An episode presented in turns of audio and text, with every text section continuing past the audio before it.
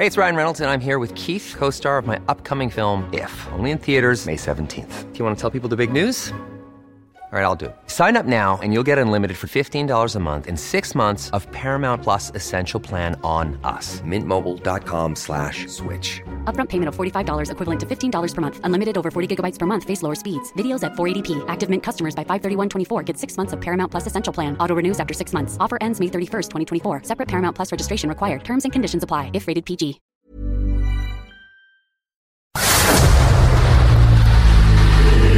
El dedo en la llaga.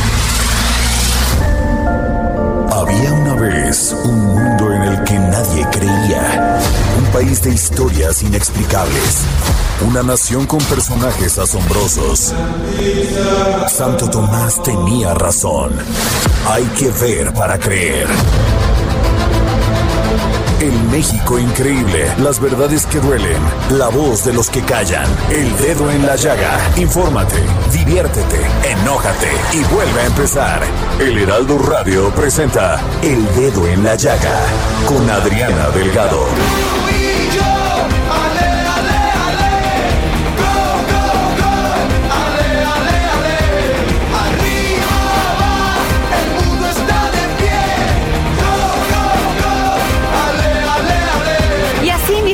El dedo en la llaga y estamos escuchando la Copa de la Vida con el gran cantante Ricky Martin y esta fue la canción oficial de la Copa Mundialista de 1998.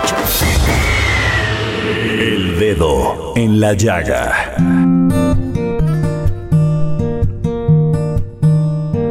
No seas tan sincero.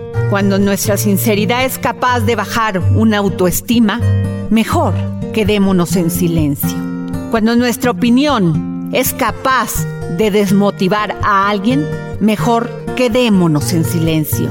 Cuando nuestra crítica constructiva es capaz de disminuir a alguien, mejor quedémonos en silencio. Porque verdades sin empatía y amor son conveniencias emocionales para satisfacer nuestro ego. E iniciamos este dedo en la llaga con el gran analista y periodista especializado en deportes, porque toda esta semana y hasta que acabe esta justa mundialista, Roberto San Germán estará en punto de las 3 de la tarde para informarnos del resultado de todos los partidos de fútbol que se llevaron a cabo en esta justa mundialista. En el fiesta mundialista con Roberto San Germán. ¿Qué tal, mi querida Adriana? Buenas tardes y buenas tardes a toda la gente que nos sintoniza. Pues ya tenemos aquí información de la justa y simplemente Brasil tiene malas noticias. Neymar podría no jugar contra Suiza y Camerún. Es lo más probable. Ya se sabe en la concentración está muy lastimado del tobillo. En otros, eh, pues en otros lugares de este país, allá en Qatar, pues se celebraron partidos el día de hoy.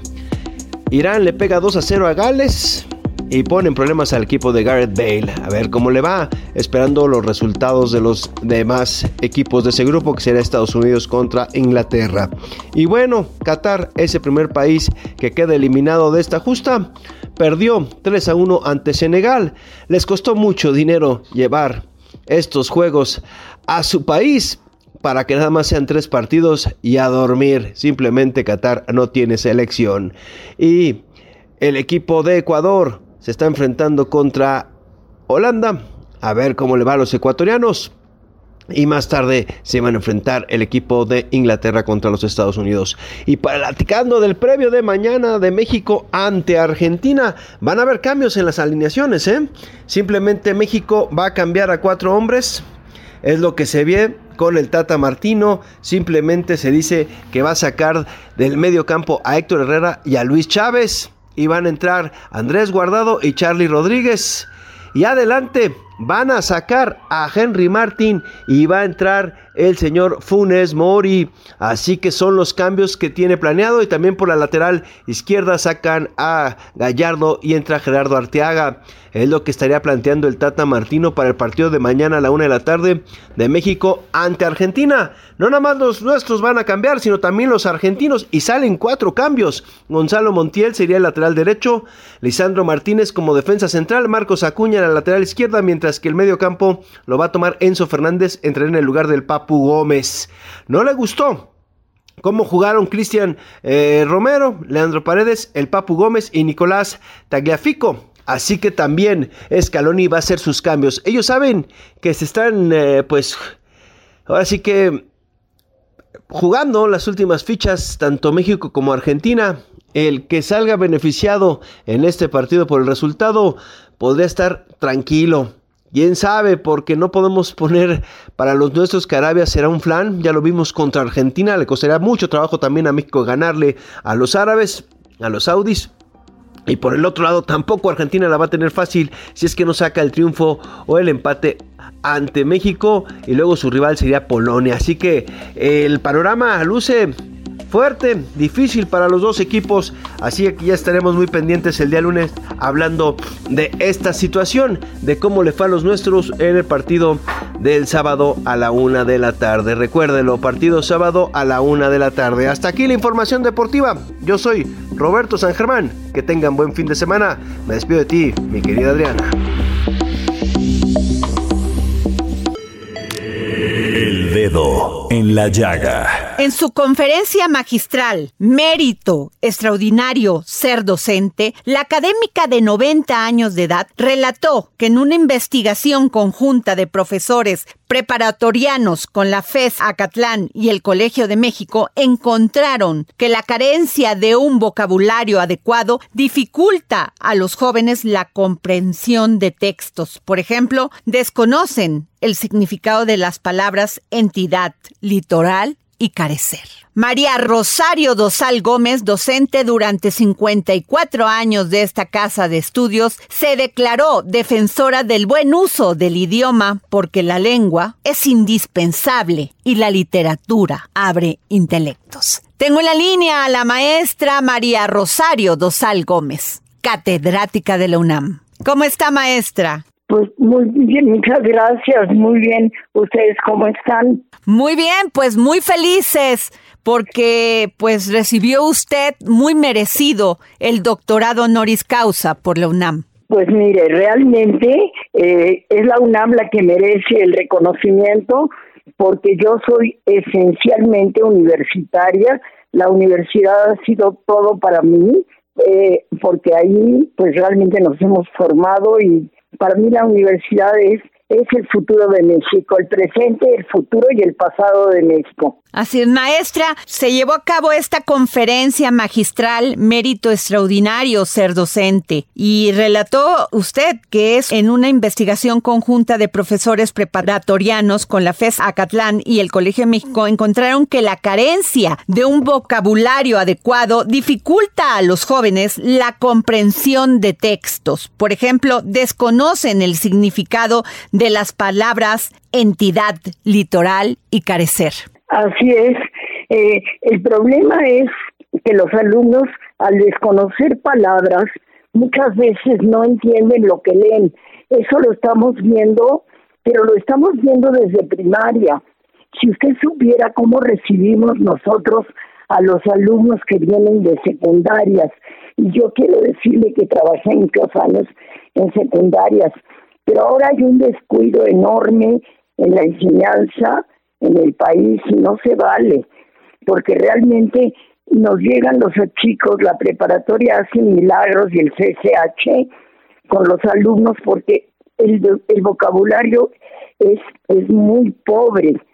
Eh, no están acostumbrados a leer, por eso salimos tan bajos en las eh, cuando hay las, las eh, los elementos, por ejemplo, en PISA, salimos muy mal, pero es porque los alumnos carecen de vocabulario, no saben no saben usar el lenguaje tampoco. Maestra, ¿esto no se ha agudizado por el uso de las redes sociales?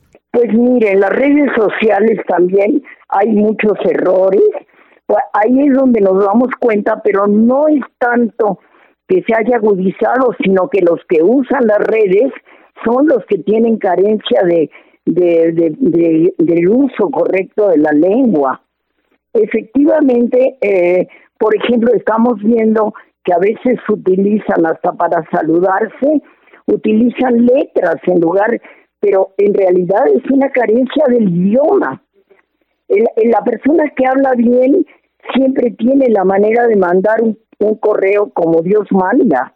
Después de la pandemia, maestra con dos años que básicamente los jóvenes pues no pudieron ir a la escuela. Eh, hemos visto es, estas redes sociales moviéndose, incluso pues ya no usan ni el lenguaje, ya hay muñequitos que te describen las emociones. ¿Qué nos está fallando en el sistema educativo? Nos está fallando el sistema educativo.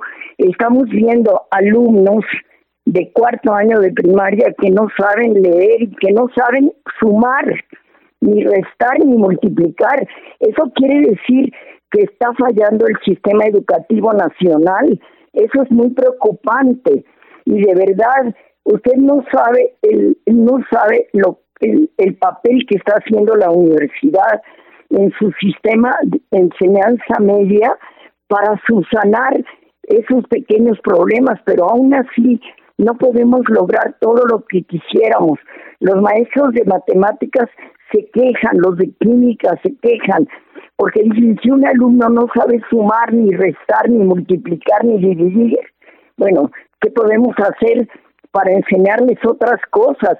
Y entonces nos está fallando, por eso nuestros, estamos fallando en ciencias y estamos fallando también en el uso de la lengua, que es esencial, de verdad es esencial. Yo oigo a veces en el radio las tonterías que dicen eh, al hablar, el uso mal, el mal uso de la lengua, el por ejemplo el famoso de qué para todo, el que decir, pues, ¿cómo es posible que se diga, por ejemplo, hemos logrado muchos logros, por amor de Dios, es carencia de vocabulario. Totalmente de acuerdo, maestra. Y, y, esto que dice usted es muy importante, maestra María Rosario Dosal Gómez. Sin embargo, fíjese que las escuelas están siendo permisivas con los estudiantes y los dejan ingresar al salón de clases con celulares. Por lo que usted me dice de que los jóvenes no saben ni multiplicar ni restar, o sea, entran con un celular, ya no trabaja, ya no trabaja su cerebro, ya no eh, trabaja en función de estos ejercicios que antes se daban. Totalmente de acuerdo con, con usted.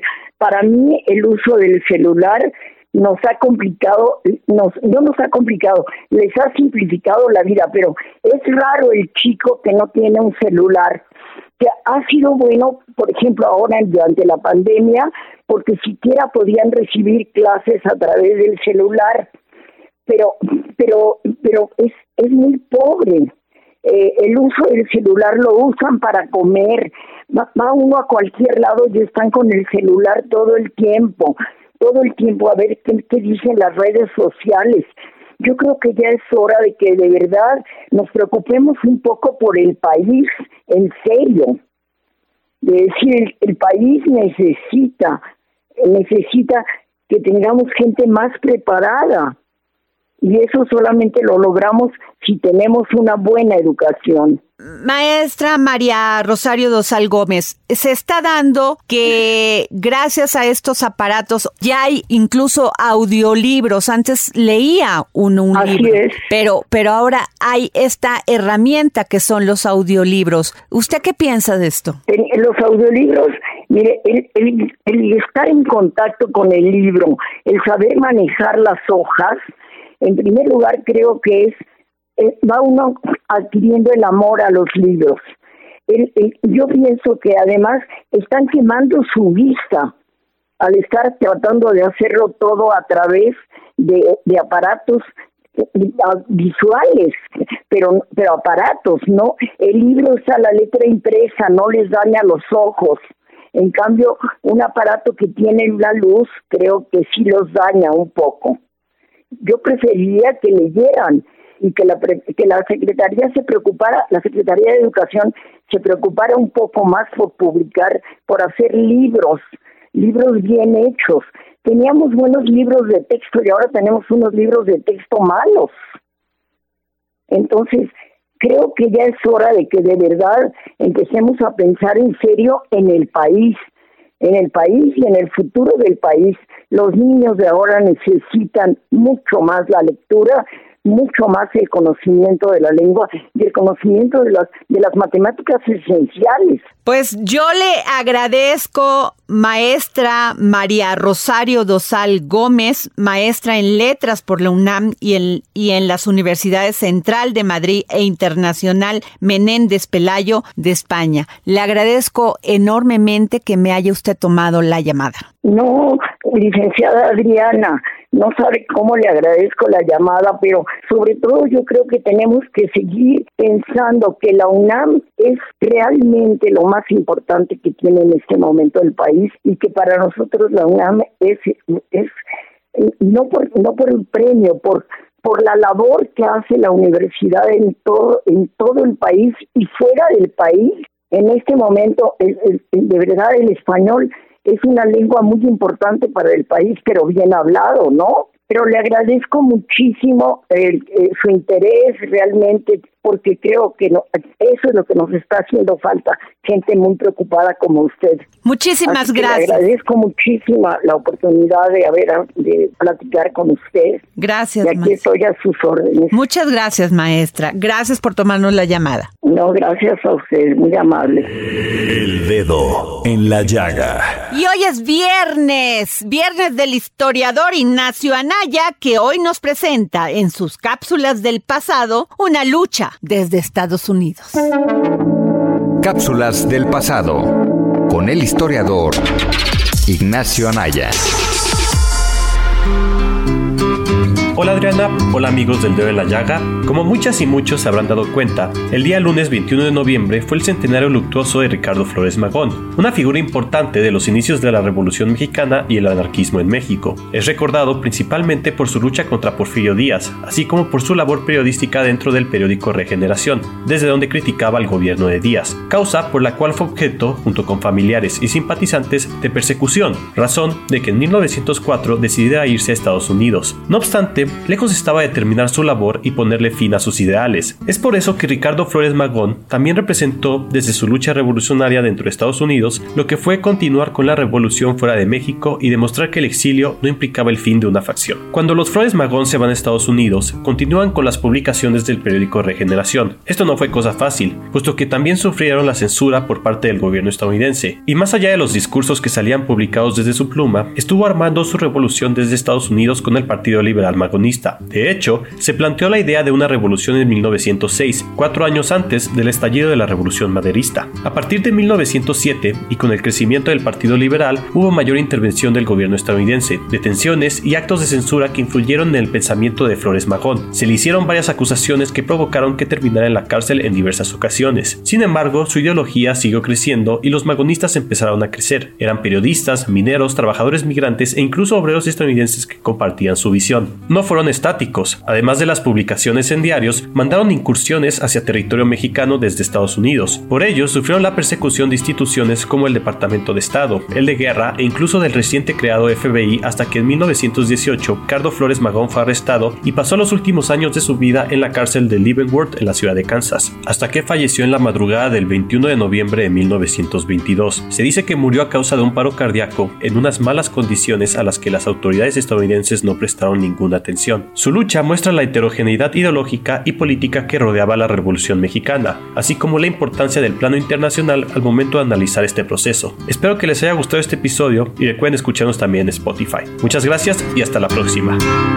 Y desde Argentina y en exclusiva para el dedo en la llaga, el gran filósofo y escritor Hernán Melana hoy nos habla sobre Mefistófeles, aquel que odia a la luz.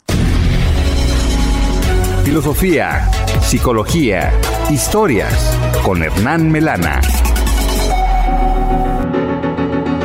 Hola Adriana y oyentes del dedo en la llaga. Hoy vamos a hablar de Mefistófeles, aquel que odia la luz, que es un demonio de la literatura medieval que asiste al doctor Fausto desde el momento en que éste decide entregar su alma al príncipe del infierno. Es amargo y sarcástico, tiene ironía oculta, encarna el dolor desesperado de una criatura de esencia superior que está privada de Dios, pero estaba hecha para Dios y se encuentra en lo sucesivo y para siempre prisionera en el infierno. Este demonio se deja reconocer por su fría maldad, por esa risa amarga que insulta hasta hacer llorar, por la alegría feroz que le causa el aspecto del dolor.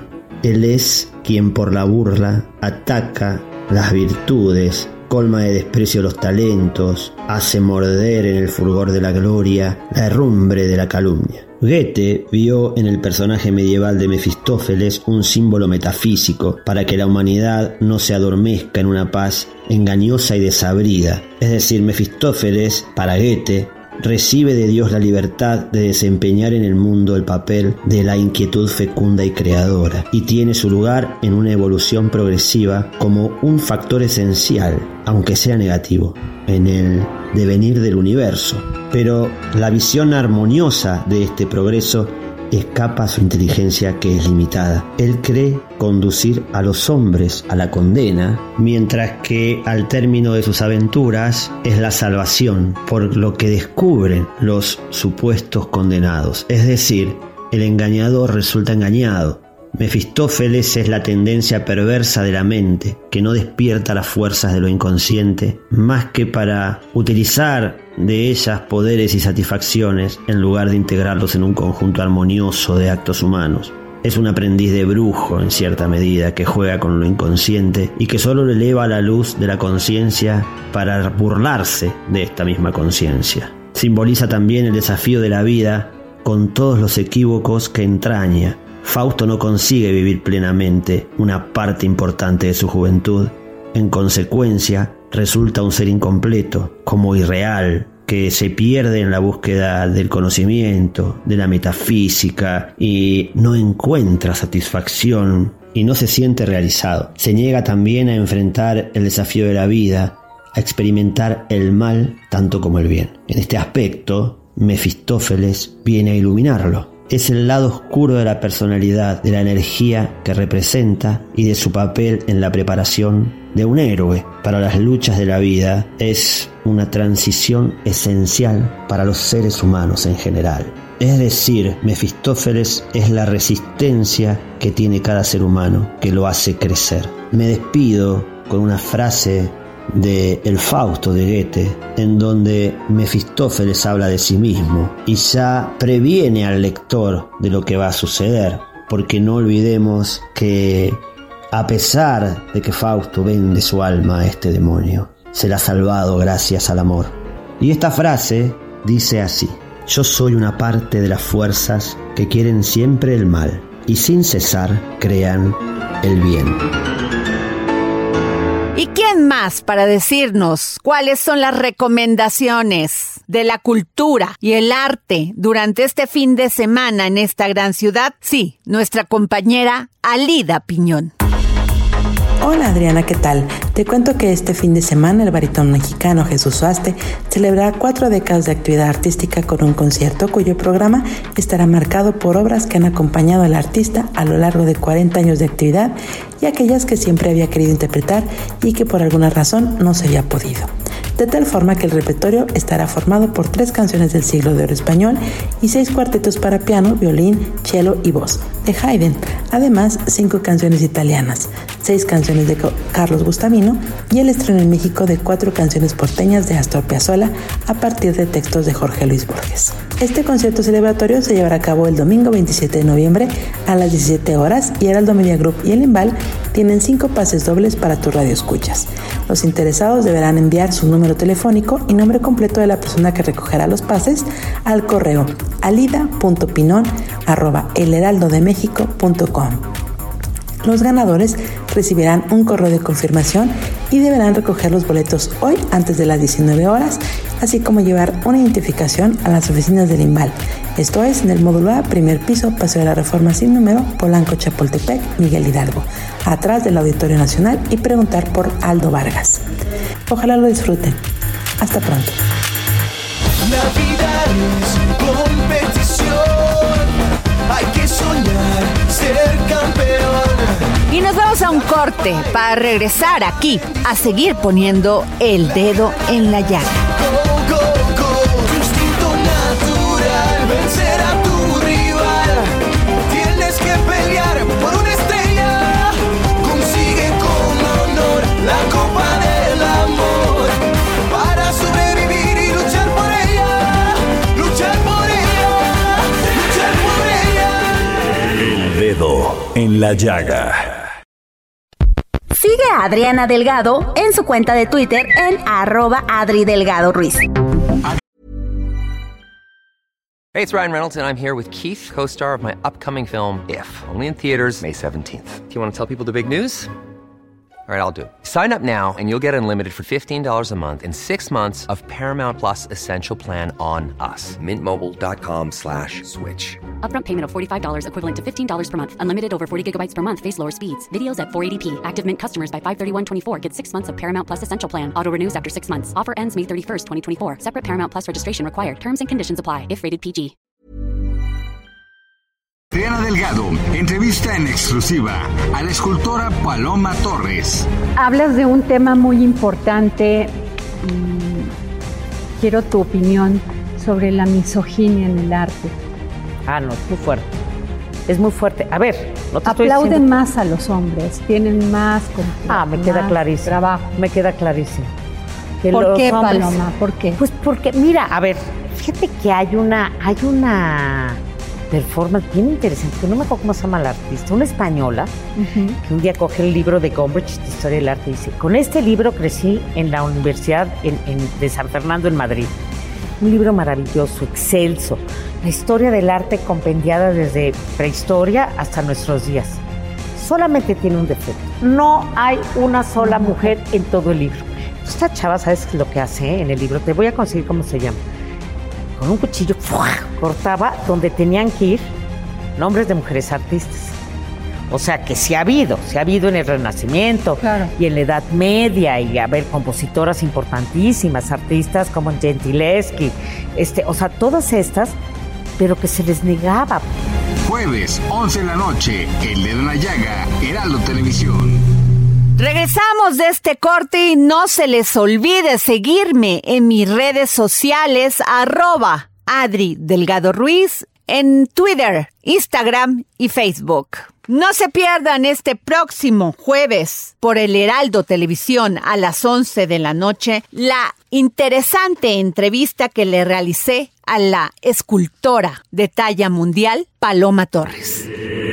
El dedo en la llaga. Y me da muchísimo gusto que nos haya recibido la llamada del dedo en la llaga la doctora Angelina Muñiz Huberman, ensayista, narradora y poeta, recién investida con el doctorado honoris causa por la UNAM. Todo esto es a través de una gran trayectoria en las artes y la cultura, doctora. Sí, en efecto. ¿Me puede explicar más de toda esta trayectoria? Bueno, pues eh, mire, yo empecé a escribir desde muy pequeña. Eh, tengo los primeros cuentos que, que escribí a, los como a los ocho años que los guardó mi madre y lo curioso es que yo los feché y los firmé y los tengo todavía a la mano.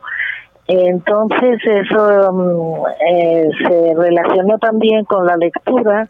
Eh, yo leía desde muy pequeña, mis padres eran grandes lectores y entonces eh, siempre esa imagen que yo tengo de la infancia es los tres sentados en sillón y cada uno con un libro en la mano y leyendo. Entonces yo creo que eso fue fundamental para desear eh, después escribir y, y así empezó pues toda mi, mi trayectoria desde la primaria, la secundaria, la preparatoria siempre estaba escribiendo parte de los trabajos que me pedían para las distintas materias, pues siempre escribí y luego en la Facultad de Filosofía y Letras tuve un compañero, Huberto Batis, también escritor y editor, que se le ocurrió crear una, una revista, Cuadernos del Viento, en la cual pues me pidió colaboración y colaboraban tanto escritores consagrados como principiantes, que, que era mi caso. Y pues así me seguí, hice la carrera de letras, pues era lógico después de todas esas eh, cosas, ¿no? Y eh, qué más uh, y pues eh, sí que ya me dediqué a, a, seguir escribiendo estudiando y dar clases que también empecé muy joven a, a dar clases entonces, más o menos, pues esa, esa fue mi trayectoria. Claro. Usted ha dicho, doctora Angelina Muñiz Huberman, me rodean los libros. No podría estar sin ellos, me atosigan, me pesan, me encantan. Están en todas las habitaciones, arriba y abajo, por las esquinas, los recovecos. Que usted leyó el artículo que acabo de escribir para la revista Literal Magazine. Así es, usted nos llena de orgullo, doctora a las mujeres. Ah, pues qué bien. Pues efectivamente, mire, aquí estoy en, en la recámara porque estaba descansando y todo lo que tengo enfrente de mí son libros y como digo en ese escrito, pues hasta están en la cama y los tengo que empujar y pedir permiso para que me dejen acostarme. Doctora, acaba de pasar el natalicio de Sor Juana Inés de la Cruz. Las mujeres en México han sido muchas veces pues castigadas, poco reconocidas en la literatura. ¿Qué nos dice usted? Pues eh, el caso de Sor Juana es muy interesante. Yo daba precisamente en la facultad un curso sobre ella y he escrito también sobre ella y, he inventado eh, situaciones de cómo, cómo empieza a escribir el primer sueño, por ejemplo. Entonces yo inventé cómo ella empezó a escribirlo y pero es muy interesante el hecho de que por ejemplo en las universidades tanto las uh, europeas como las americanas eh, la mujer no tenía acceso no se le permitía entrar a estudiar. Y justamente una de las uh, anécdotas de Sor Juana es que ella se vistió de hombre para tratar de, de, estudiar y de seguir adelante pero claro pues no no lo logró. Eh, yo tengo una novela que se llama La burladora de Toledo, en la cual tomé un personaje histórico que es una mujer que también se vistió de hombre en España, se vistió de hombre para entrar a la, a la universidad y estudiar nada menos que medicina, la carrera de medicina. Ella lo logró, no fue descubierta, después posteriormente sí se descubrió que se vestía de hombre, pero en el caso de ella pues sí pudo salir adelante. Y históricamente desde la Edad Media pues ha habido mujeres escritoras, pero con muchas dificultades. Eh, tenemos claro el ejemplo de eh, que nos cuenta también Virginia Woolf, ¿no? De que eh, no tenía ni siquiera una habitación propia para poder escribir, sino que escribía en cualquier lado, en una silla y una mesa del comedor o, o en cualquier otro lugar, pero pero no un estudio donde estaban sus libros y se podía escribir. Entonces sí ha sido difícil y a pesar de eso pues tenemos nombres desde la antigüedad, ¿no? De mujeres que realmente destacaron y pudieron seguir adelante en la escritura. También el caso de Teresa de Jesús, que también pues, tiene una obra amplia.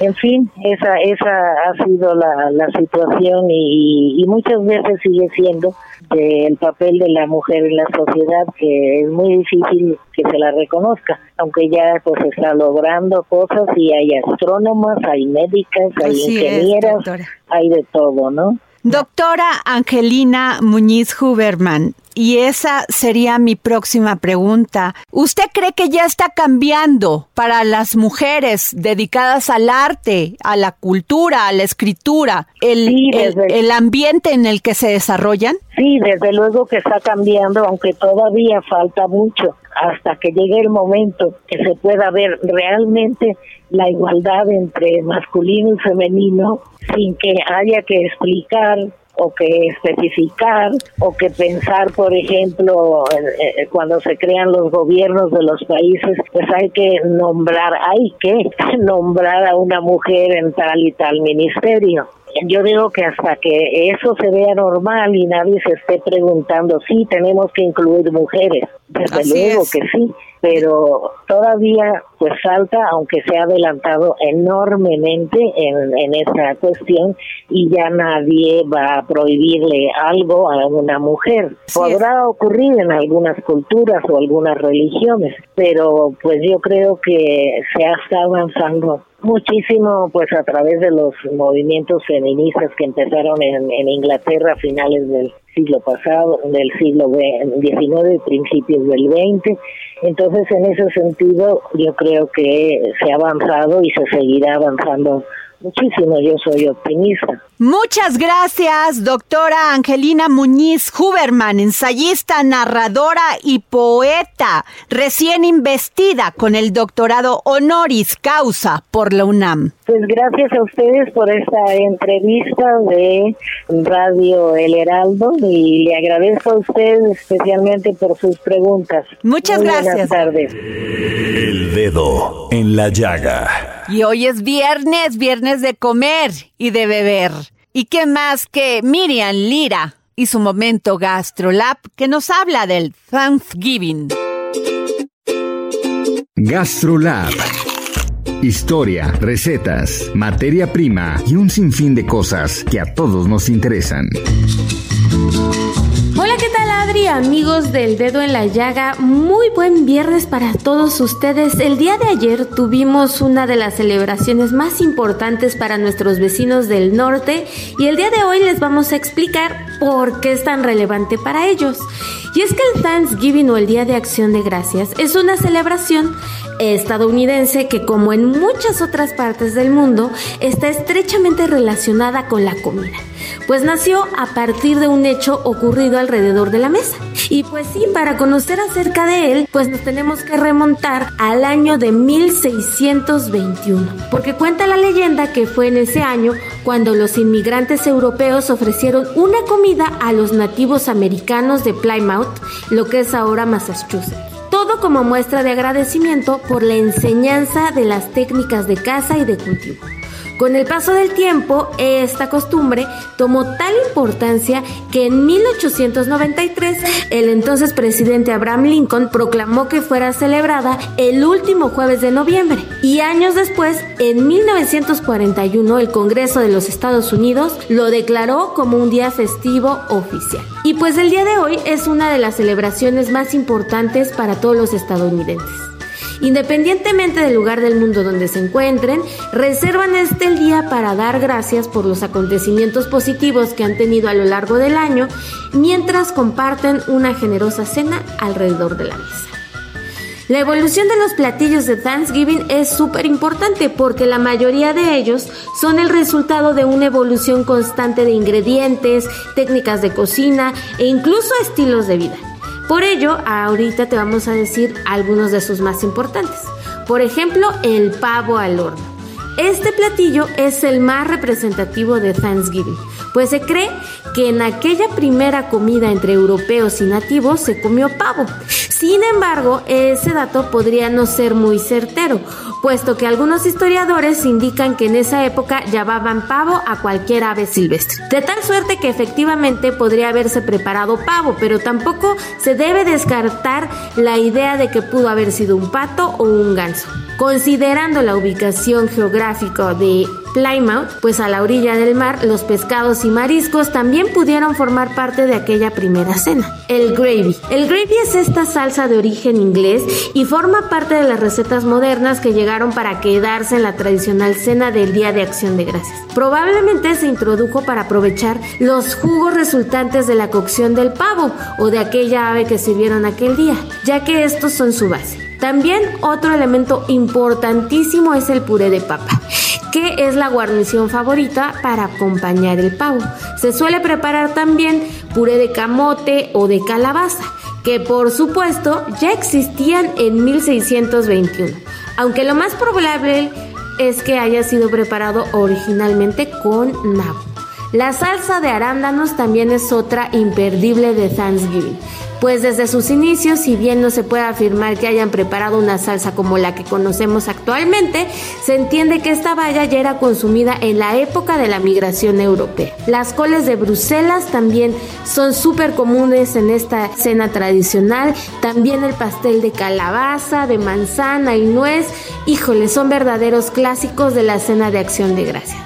Así que si todos ustedes quieren saber más acerca de los platillos tradicionales de estas fechas, pues vayan a gastrolabweb.com. Ahí podrán encontrar todas las historias referentes a esta fecha y también algunas recetas muy muy fáciles de preparar. También síganos en nuestras redes sociales, arroba Heraldo Gastrolab.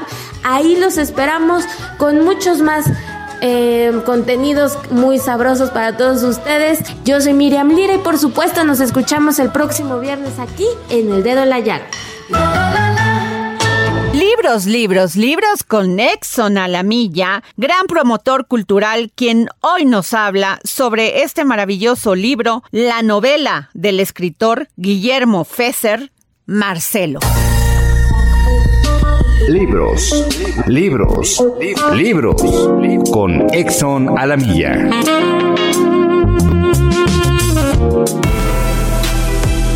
Gracias, querida Adriana. Audiencia del dedo en la llaga. Hoy les vengo a recomendar la novela Marcelo, publicada por Contraluz del escritor español Guillermo Fesser. Esta es la novela de Marcelo Hernández, barman de una de las barras más legendarias del universo, el Oyster Bar del Grand Central Terminal, la célebre estación ferroviaria de Nueva York.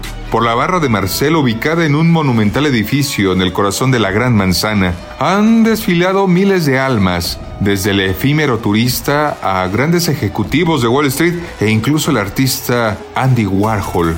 Para Marcelo, el Oyster Bar había sido siempre un remanso de paz, en donde hacía años había dejado de transcurrir el tiempo mientras elaboraba sus celebrados cócteles. Pero un día su destino se cruza con el de Dylan, un millennial arrogante y adicto a las redes sociales, a quien le han nombrado su ayudante en contra de la voluntad de ambos, y con el de Ana, una periodista española que desea escribir sobre la vida de Marcelo. Estos dos encuentros cambiarán su vida para siempre, con una prosa cautivadora. Guillermo Fesser nos sumerge con su novela en el microcosmos neoyorquino y en la historia de este personaje real, su niñez en Ecuador, su posterior inmigración a Estados Unidos y los años de duro trabajo, el desencuentro y reencuentro con Karen, su amor perdido y el hallazgo de una familia que ni siquiera él sabía que tenía. Marcel es un canto a un mundo sencillo y humilde que se nos va, un homenaje emocionado a la generación de emigrantes hispanos que levantaron el negocio de la restauración en Estados Unidos y un fascinante repaso a los cambios sociales experimentados desde finales de los años 60 en ese lugar efervescente al que hemos dado en llamar Manhattan. Queridos radioescuchas del dedo en la llaga, un ejemplar de Marcelo para la primer persona que escriba al Twitter, Adri Delgado Ruiz. Muchas gracias, Adriana. Hasta la próxima y por favor, cuídense mucho. Y nos vamos con Gonzalo Lira, gran crítico de cine. Como siempre, nos trae las novedades del cine y las novedades de qué ver en la pantalla chica. Es tiempo del séptimo arte, películas, cortometrajes, series, documentales y excelente música con Gonzalo Lira.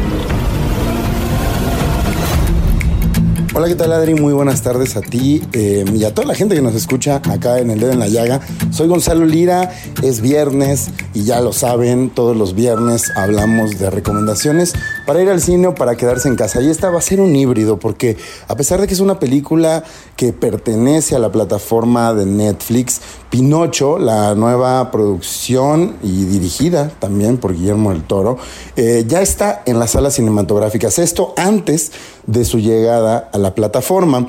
Y precisamente Pinocho es esta versión de Guillermo del Toro que nos va a hablar de muchas cosas a través de este cuento clásico italiano. De entrada es a mi forma de verlo y, de alguna manera Guillermo del Toro esta semana lo dijo a través de un tuit que se cumple eh, más de 100 años de Boris Karloff, este actor que interpretara a Frankenstein, pues Pinocho es una especie de Frankenstein, ¿no? Es la creación de un personaje humano para pues suplantar la pérdida de otro personaje. Entonces Pinocho se convierte en esta versión en una especie de creación que juega, que guiña con los monstruos, pero que al mismo tiempo, pues bueno, tiene el mensaje que Pinocho siempre ha tenido de unidad, de familia. Sin embargo, aquí Pinocho, al ser un títere, es utilizado también como una figura para cuestionar. La película ocurre durante la Italia eh, gobernada por Benito Mussolini y precisamente Pinocho como títere cuestiona constantemente el mundo adulto, el mundo humano, y es de esa forma que Guillermo del Toro hace un comentario sobre la tiranía, sobre el control social, incluso sobre las religiones y cómo éstas pueden llegar, a pesar de eh, ser sí un, lugar de fe que ayuda a muchos y a muchas, pues también convertirse en un espacio de control si es que se descuida. Eh, entonces es muy interesante la versión que él tiene de Pinocho, pero más interesante que eso todavía es el involucramiento en un proyecto tan grande y con una animación tan espectacular de talento mexicano. El taller de Chucho, que es un taller de animación stop motion que el propio del Toro ha supervisado y ayudó a montar allá en Guadalajara, pues son los principales proveedores de servicios de animación para esta película. Y precisamente sobre eso, Guillermo del Toro comentó en el pasado Festival de Cine de Morelia lo siguiente. Ah, porque se quiso hacer demostrando que la animación es arte, la animación es cine y no es un género hecho para niños, sino un género, un, un medio que nos va a permitir hablar de cosas profundas, ah, dolorosas, hermosas, ah, de manera más adulta. La película se filmó a través de mil días y 65 unidades de trabajo al final Ah, y una gran parte de ella, una parte importante de ella se filmó en el taller del Chucho en Guadalajara, Jalisco, con animadores tapatíos y de varias partes de México. En México hay un movimiento de stop motion importantísimo en varias ciudades y en Guadalajara he sido muy cercano a ese movimiento. Es una película que eh, busca animar los muñecos de manera diferente. No es una película que trata de hacerse Ah, ligera o simpática. Tiene humor, tiene mm, tristeza, tiene momentos de lágrimas, tiene momentos de acción, pero no está hecha condescendiendo de manera vertical hacia el público. Los actores no actúan pantomima, sino que realmente actúan, piensan, sienten. Y hay un momento, si hicimos nuestro trabajo bien, hay un momento de esta película en que van a pensar ustedes, qué buenos actores. Y son títeres animados por los verdaderos actores que son los animadores.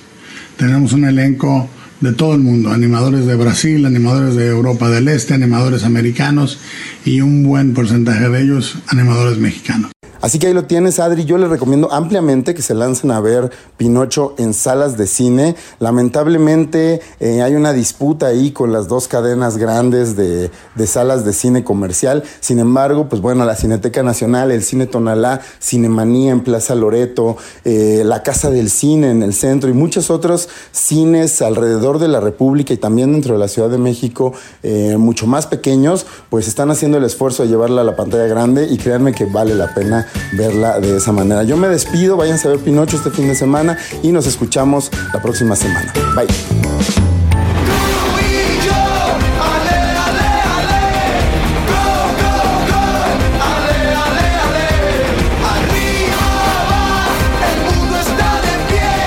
Muchísimas gracias por escucharnos y como siempre les digo, gracias por permitirnos entrar en su corazón. Tenga usted un gran fin de semana y poniéndole una vela a San Memo Ochoa. De todo corazón, que México gane. Hay que soñar, ser campeón.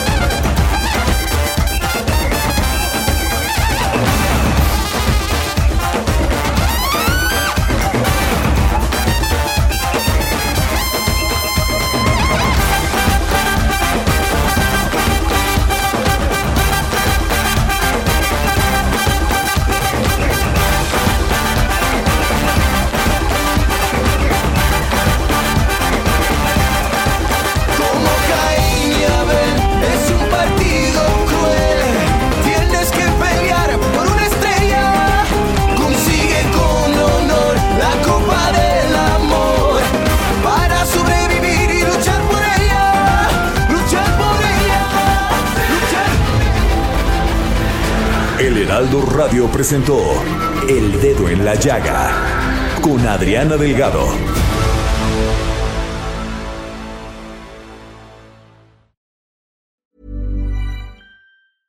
Hey, it's Paige DeSorbo from Giggly Squad. High quality fashion without the price tag. Say hello to Quince. I'm snagging high-end essentials like cozy cashmere sweaters, sleek leather jackets, fine jewelry, and so much more. With Quince being 50 to 80% less than similar brands. And they partner with factories that prioritize safe, ethical, and responsible manufacturing. I love that. Luxury quality within reach. Go to quince.com slash style to get free shipping and 365 day returns on your next order. Quince.com slash style.